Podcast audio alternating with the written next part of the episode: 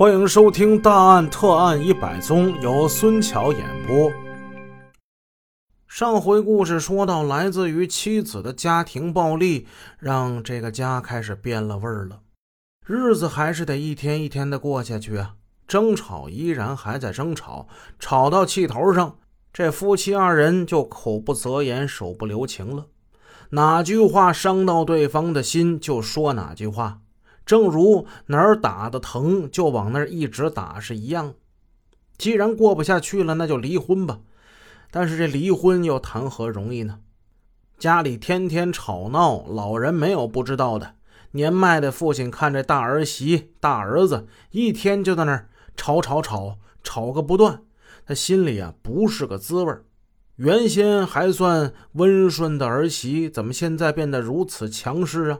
儿子受气，老人心疼，但是老人也不想这个家散了呀。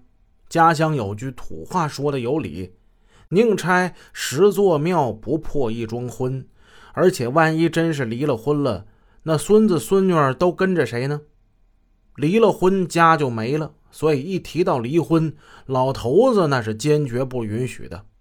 不仅仅老爷子不允许，刘桂娟的姐妹们也不答应。毕竟在农村，离婚是一个好说不好听的事儿。她的姐妹们呢，都这么劝她：“姐，你这大半辈子都过去了，你现在你离个什么婚呢？你啊，你都多大了？你孩子都多大了？你你离了婚以后，你孩子可怎么办？啊？你你睁眼看看，现在多少个家庭不都是这样吗？凑合着过呗。”妹妹啊，你是不知道，那在家里他什么也不操心呐，那大事小事都是我一个人操劳啊。他整天在床上一躺，捧本书，哎，你知道我看着他就心烦呐，就心烦。哎，你说嫁个男人就想着让让男人分担一点担子，你说咱咱也不指望他能大富大贵是吧？你那你起码你得像个样啊你。姐，别闹了，你就当他是个聋子的耳朵。你就当他是个摆设，没他你不一样过吗？是不是啊？离什么离呀？妹妹苦口婆心的极力劝阻，终于有一天，妻子也受不了这种生活了。她悄悄的留下了一封信，说家里太穷了，日子实在过不下去。既然你身体不好，不能出去打工，那我出去打工，也免得咱们在一起成天吵架，夫妻变成了仇人了。等等等等吧，妻子她没读过几年书，字写的歪歪扭扭，且不说呢，错别字也特别多。张安贤拿着这张小纸片，横看竖看，瞅了好多遍，总算是大概猜中了其中的意思。最后也只好是长叹一声，把那小纸片撕得粉碎。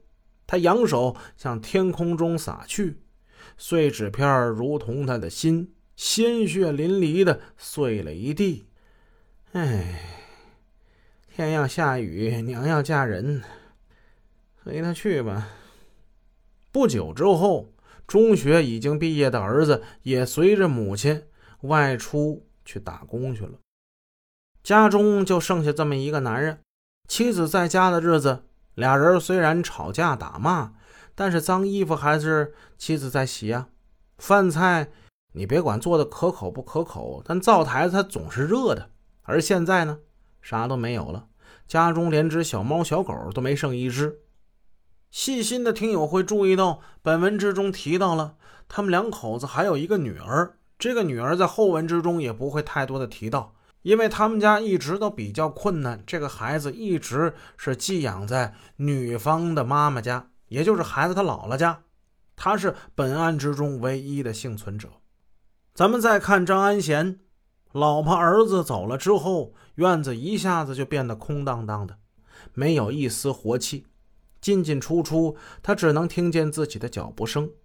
一顿饭自己不张罗，就不会吃到嘴里去。哎，混成这个样，他的心已经是悲凉至极了。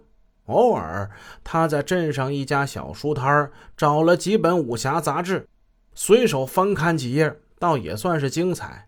于是买回家中打发时间。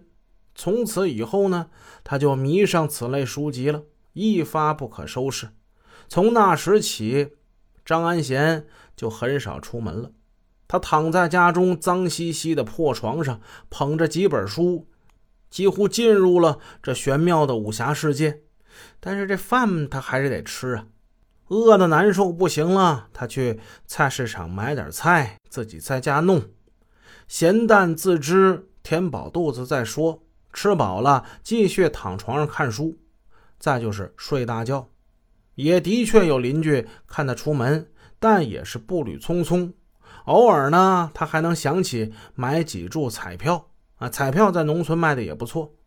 他认定了几个号码，他期待着下期能中奖，于是便到彩票点儿买了好几块钱的。嗯，但是买是买呀，每每总是失望而终。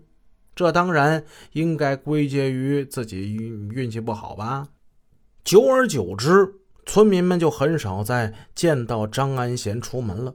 偶尔看见他，几乎就是那种双目无神，面有菜色。当然，大家都要过自己的日子，谁会想起他呢？慢慢的，人们就几乎把张安贤这个人给淡忘了。妻子跟孩子也有回家的时候，但那都是要到了年关的时候。回家以后的妻子跟孩子似乎依然忙碌。他跟儿子很快乐的，又匆匆忙忙的置备年货，买鸡、买鸭、买猪肉，快乐的花着他们自己赚来的钱。有几次，张安贤想上前帮忙，但是他感觉自己已经插不上手了。即使动手，他也是错，每每就会遭到妻子的一顿呵斥，娘儿俩似乎根本就没有看到他的存在一样。他就成了一个家里多余的人，嗯，好在还可以一起吃饭，是吧？但是吃饭的时候那气氛尴尬至极。他跟妻子、儿子几乎在饭桌上是没什么话的，偶尔想说话，张张嘴，那话又咽下去了。妻子跟孩子看他那眼神呢，也显得怪怪的。他已经完全成了一个家中的陌生人。家已经成了一个空壳，他虽然身在家中，但是他已经不再属于这个家了。本集已播讲完毕，感谢您的收听，下集见。